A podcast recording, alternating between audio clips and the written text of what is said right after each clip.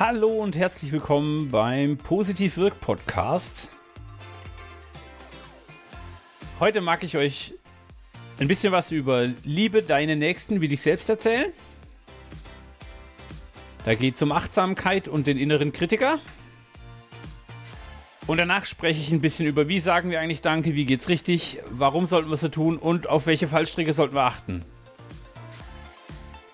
Und ich habe ganz viel Danke selbst zu sagen, weil ein spannendes Jahr ist vorbei. Aber dazu kommen wir dann am Ende. Viel Spaß heute.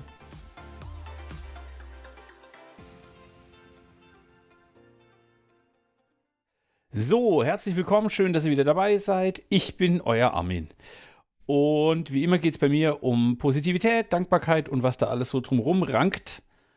Und wer mich kennt, weiß, ich bin ein kleines Spielkind. Ich habe also auch von einem guten Freund eine Einladung bekommen zu äh, diesem Clubhouse.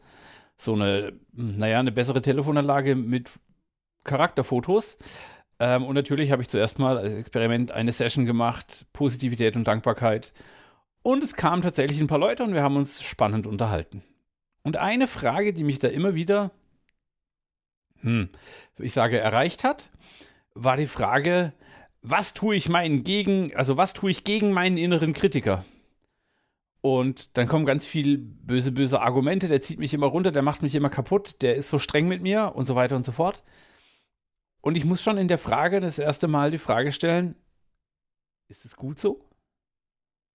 Denn gegen den inneren Kritiker vorgehen geht irgendwie nicht, weil der ist Teil von uns und der ist wichtig für uns.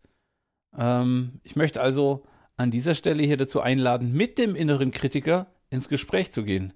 Denn der innere Kritiker hat eine wichtige Aufgabe für uns. Der zeigt uns, hey, Achtung, da vorne ist unsicheres Land. Ähm, wähle deine Schritte weise. Der sagt, hey, ähm, da und da kann es noch besser werden. Der gibt uns auch sichere Signale, dass die Herausforderung, die wir uns gestellt haben, eine spannende Herausforderung ist. Also, egal welche Herausforderung, aber wenn sie uns nicht ein bisschen Bammel macht, dann würde sie uns ja auch nichts bedeuten. Also ähm, ein Gladiator hätte niemals gegen schwächere Gladiatoren gekämpft, einfach weil es unter seiner Würde, unter seiner Herausforderung wäre. Und deshalb hilft uns der innere Kritiker herauszufinden, an den Dingen zu arbeiten, die uns auch wirklich wichtig sind. Ähm, und deshalb ist der Dialog mit dem inneren Kritiker durchaus etwas, was ich, wo ich sage, das ist was sehr Wichtiges und das ist was, was uns sehr hilft. Denn daran kann ich merken, okay, ich kann wachsen, ähm, ich kann selbstkritisch mir selbst gegenüberstehen und ich kann was dazulernen. Denn wenn mir der Kritiker sagt, hey, das hättest du besser gekonnt, dann ist es erstmal eine wichtige Nachricht. Dann habe ich vielleicht auch nicht alles gegeben oder ich habe irgendwo ein, ein, ein, äh, äh, war unkonzentriert und habe irgendwo was Falsches gemacht. Ähm, er ist also immer auch ein wichtiger Ratgeber, dieser innere Kritiker. Und dann kommt die zweite Frage. Ja, aber was mache ich denn dann, wenn der nie aufhört? Wenn der, wenn der, ich bin nie gut genug, Perfektionismus. Ähm, ich, ich kann meinem inneren Kritiker nie genügen. Hm, ich habe da so ein Bild von einem Bundestag in meinem Kopf. Also, das sind genau wie im Bundestag auch ähm, die Redezeiten sehr begrenzt sind, damit nicht irgendwelche Leute ähm, zu viel Redezeit für sich und ihre Nachricht benutzen. Und genauso können wir das auch in unserem Kopf machen. Das heißt, ich höre dem inneren Kritiker aufmerksam zu und versuche rauszuhören, was ist da jetzt drin, an dem ich arbeiten darf? Was für eine Hilfs Hilf oder was für eine, eine wichtige Botschaft sendet er mir? Und dann höre ich irgendwann auf, auf den inneren Kritiker zu hören und höre auf den inneren Befürworter und sage, okay, warum sollte ich in dieses Risiko reingehen? Welche neuen Erkenntnisse liegen da? Was ist daran spannend? Was ist daran positiv? Ähm, und wo habe ich mich richtig verhalten? Wo bin ich genau richtig? Wo habe ich schon mal ähnliche Erfahrungen gemacht und konnte durch meine Talente brillieren? Also als Gegengewicht zum inneren Kritiker. Wenn ich diesen inneren Befürworter die ganze Zeit Redezeit schenken würde, dann würde ich irgendwann völlig arrogant und selbstverliebt rumlaufen und mich mit meinen Talenten äh, beweihräuchern, ohne vielleicht tatsächlich äh, diesem Anspruch gerecht zu werden. Es geht also mal wieder darum, ähm, die Waage zu halten, ein, ein, ein sinnvolles Maß an Redezeiten im inneren Dialog zu finden. Und das ist kein Dialog gegen den inneren Kritiker, das ist immer ein Dialog mit dem inneren Kritiker, weil er eine wichtige Funktion für uns hat. Und das ist total schön. Und hier achtsam zu sein, ist was total Spannendes. Und ähm, ja, was machst du denn dann? Wie kriegst du das hin? Solche Fragen kriege ich regelmäßig. Und ich möchte einfach klar machen, das geht zu jeder Tages- und Nachtzeit. Also mal sitze ich auf dem Fahrrad und fahre nach Hause und denke, oh, das war jetzt mal wieder ein blöder Tag. Ähm, was soll denn das? Und dann einen Atemzug später stelle ich fest, ah, der innere Kritiker ist wieder da. Hoppla, was hast du denn da jetzt gemacht? Und dann fange ich an, den inneren Befürworter zu fragen und sage, hey, was war am heutigen Tag schön? Wofür kann ich dankbar sein? Und auch du kannst für Dinge dankbar sein. Ich hoffe, ihr seid alle gesund, ihr habt vielleicht Arbeit, ihr habt ein Dach über dem Kopf, ähm, ihr wohnt irgendwo, ihr habt Freunde, ihr habt Bekannte, ihr habt Menschen, die euch lieben. Und damit habt ihr schon wirklich, wirklich vielen Menschen auf der Welt echt was voraus. Und diese Argumentation kann der innere Kritiker nicht aushebeln. Also, dass ihr in der Lage seid, überhaupt selbst reflektiert zu sein und dass ihr in der Lage seid, mit euch achtsam umzugehen. Das ist doch was Tolles, da darf man doch dankbar für sein. Das ist so mein, mein Take, den ich gerade aktuell aus der Diskussion von Clubhouse zum Thema inneren Kritiker habe. Ähm, und eins ist mir noch ganz, ganz wichtig. Der innere Kritiker meint es gut mit euch. Das ist genau wie eine, wie eine gute Freundin oder ein guter Freund, der sagt, nee, geh nicht mit dem äh, auf, auf ein Date oder sowas und euch von irgendwas abhalten will. Irgendwann hört er nicht mehr auf den oder die Kollegin. Und das ist total gut. Und genauso könnt ihr es auch im inneren Kritiker machen. Wenn der innere Kritiker fünfmal hintereinander kommt mit, da warst du jetzt nicht gut genug. Und du hast fünfmal nichts gefunden, was Positives für dich da drin ist in der Nachricht, hey, du warst nicht gut genug dann ist es einfach Zeit, den inneren Kritiker zu ignorieren. Ihr würdet auch nicht jedem x-beliebigen Menschen auf der Straße ewig zuhören, nur wenn der irgendwelchen Bullshit in euch reintextet. Und der innere Kritiker darf auch mal in die Ecke gestellt werden. Ich stelle mir das so ein bisschen vor wie eine sehr braune Partei im Bundestag. Ich würde einfach nicht hinhören. Weg damit. Braucht keiner. Ja, ich muss euch die Redezeit geben, das ist okay. Aber ich muss euch nicht ernst nehmen und ich kann eigentlich nur über euch lachen. Und manchmal tut es gut, über den inneren Kritiker zu lachen, weil man dann rausfindet, haha, früher hätte ich dich ernst genommen. Heute bin ich mir sicher und ich weiß, dass du nicht gut für mich bist. Oder ab einem gewissen Maß nicht mehr gut für mich bist. Wenn ihr da noch Fragen zu habt, freue ich mich wahnsinnig auf eine Mail oder auf einen Hinweis oder vielleicht sehen wir uns ja tatsächlich mal im Clubhouse. Ähm, ich würde mich freuen. Einfach nach positivwirk.de suchen, dann findet ihr mich. Wie ihr alle wisst, war ich vor kurzem im Krankenhaus und ich habe mich sehr, sehr früh für die Leistung der Krankenschwestern, der Stationsschwestern, des Operateurs und die Leute, die mich umsorgt haben. Und ich bin wunderbar umsorgt worden, da bin ich total dankbar für. Ich kann heute, also joggen geht noch nicht, aber ich bin total schmerzfrei und ich kann total gut laufen, das ist alles super. Und ähm, ich habe schon ganz früh mit Blumen oder mit Postkarten oder einfach Danke gesagt. Und ich habe immer wieder Leute getroffen, die gesagt haben, hä, warum machst du denn das nicht jetzt? Also, nee, warum machst du das jetzt und warum nicht am Ende? Ich verplapper mich hier vollständig, es tut mir leid. Also, die Frage, die kam, war, hä, sag doch erst Danke, wenn du weißt, dass es gut ist. Und wenn ihr ein bisschen bei Positiv wirkt dabei wart, dann habt ihr schon rausgehört, dass es darum nicht geht. Ich will nicht Danke für ein Ergebnis sagen. Ich will nicht Danke sagen, wenn, wenn ich Danke sagen muss, weil es der letzte Kontakt ist zu den Menschen, mit denen ich, äh, die ich mit Dankbarkeit empfinde sondern ich will dann Danke sagen und ich werde Danke sagen, wenn ich die Emotion spüre, für die ich dankbar bin. Wenn ich also die Wirkung des Handelns meines Gegenübers spüre. Und es kann manchmal ganz schön früh, früh im Prozess sein. Ähm, und jetzt komme ich ein bisschen auf den Zwiespalt, weil Seneca, einer der großen ähm, ähm, Stoiker, hat damals gesagt, es ist ein Kennzeichen rechter Gesinnung und er meint damit nicht rechts wie braun, sondern er meint damit richtiger Gesinnung, dass man nicht auf die Früchte des Gebens achtet oder nach dafür würdigen ausspäht, sondern allein um des Gebens willen gibt. Er sagt also eigentlich auch, es geht nicht darum, dass du Danke sagst, weil du Danke sagen musst oder dass du ein Geschenk machst, weil du, wenn du jemandem ein Geschenk machen musst, sondern er sagt, fühl in dich rein, und mach die Freude, mach die Dankbarkeit, mach das Geschenk um des Schenkens, um des Dankens, um des Gebens willen. Und jetzt bin ich ein bisschen im Zwiespalt, denn ich weiß aus der positiven Psychologie, dass Dankbarkeit den Prozess mit Energie versorgt, dass Menschen, denen man Dankbarkeit gegenüberbringt, dass die besser arbeiten, dass die glücklicher sind, die freuen sich, wenn man da reinkommt und sie sehen dann, ach, das ist wieder der Herr Schubert, der war nett.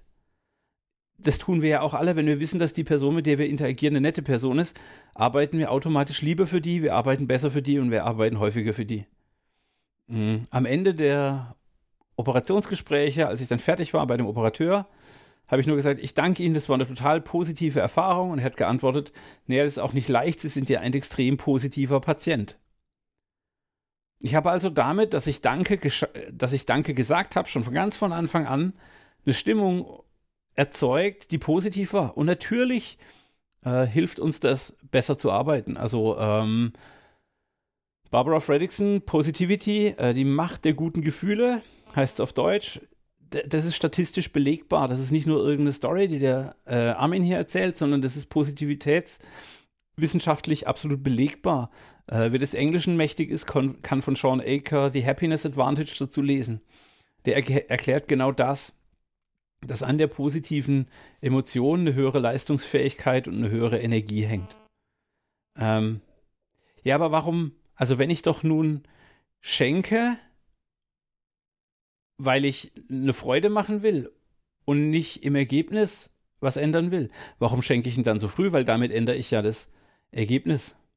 Naja, vielleicht will ich einfach beides. Ich tue es nicht, weil ich weiß, dass die anderen dann besser arbeiten, sondern ich tue es, weil ich in dem Moment echt dankbar war. Also in dem Moment, als ich zum ersten Mal gemerkt habe, ich bin schmerzfrei, da war ich noch lange nicht fertig mit der Behandlung, aber ich habe trotzdem einen Blumenstrauß dahin geschickt. In dem Moment, als ich wach war nach der Operation, und ich hatte da noch drei Tage im Krankenhaus vor mir, habe ich einen Blumenstrauß bestellt. Ja, natürlich habe ich dann quasi zweieinhalb Tage lang in dem Wissen gelebt, hey, die haben da draußen jetzt einen Blumenstrauß, die Schwestern sind besser drauf, weil das Schwesternzimmer ein bisschen besser aussieht und vielleicht hat es auch dafür gesorgt, dass die Damen ein bisschen freundlicher mit mir waren.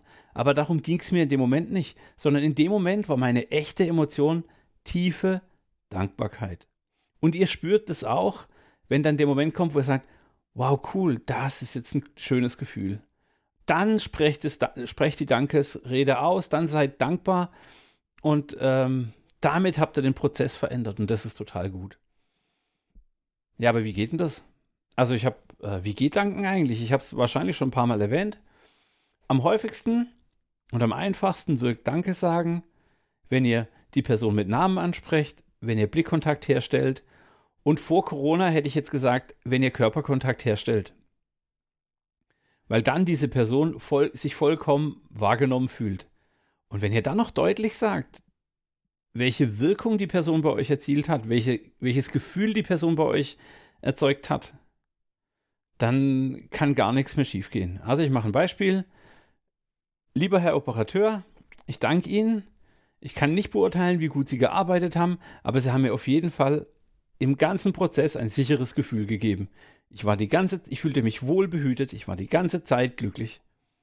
Und dann kann dieser Operateur nur die, den Dank annehmen und er wird auch glücklich sein, weil er merkt, okay, das war meine Wirkung und das ist hoffentlich die Wirkung, die er erzielen wollte.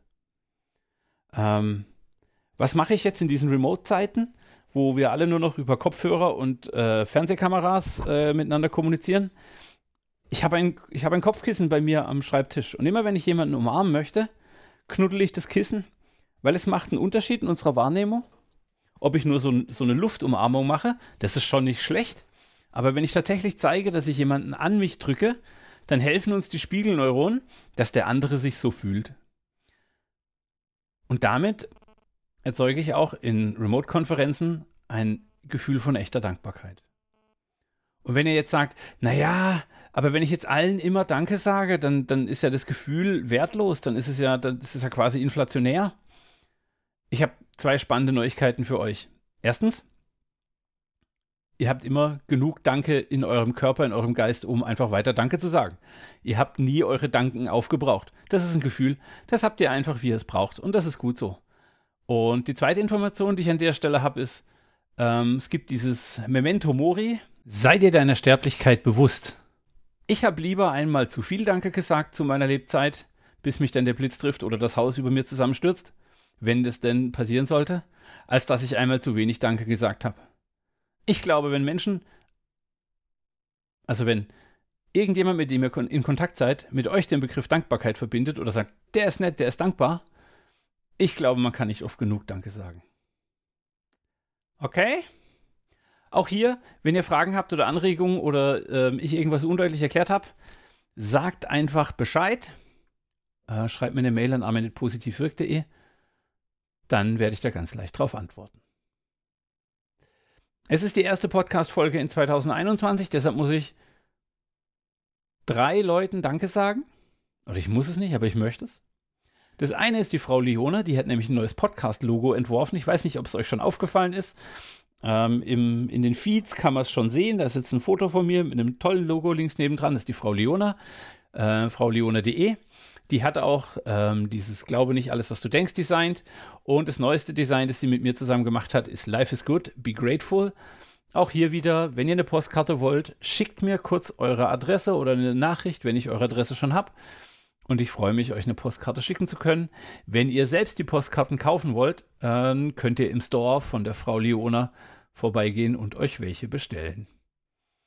Aus Jux und Tollerei habe ich mir noch einen Spreadshop gemacht. Ähm, den findet ihr auf der positivwirk.de Seite.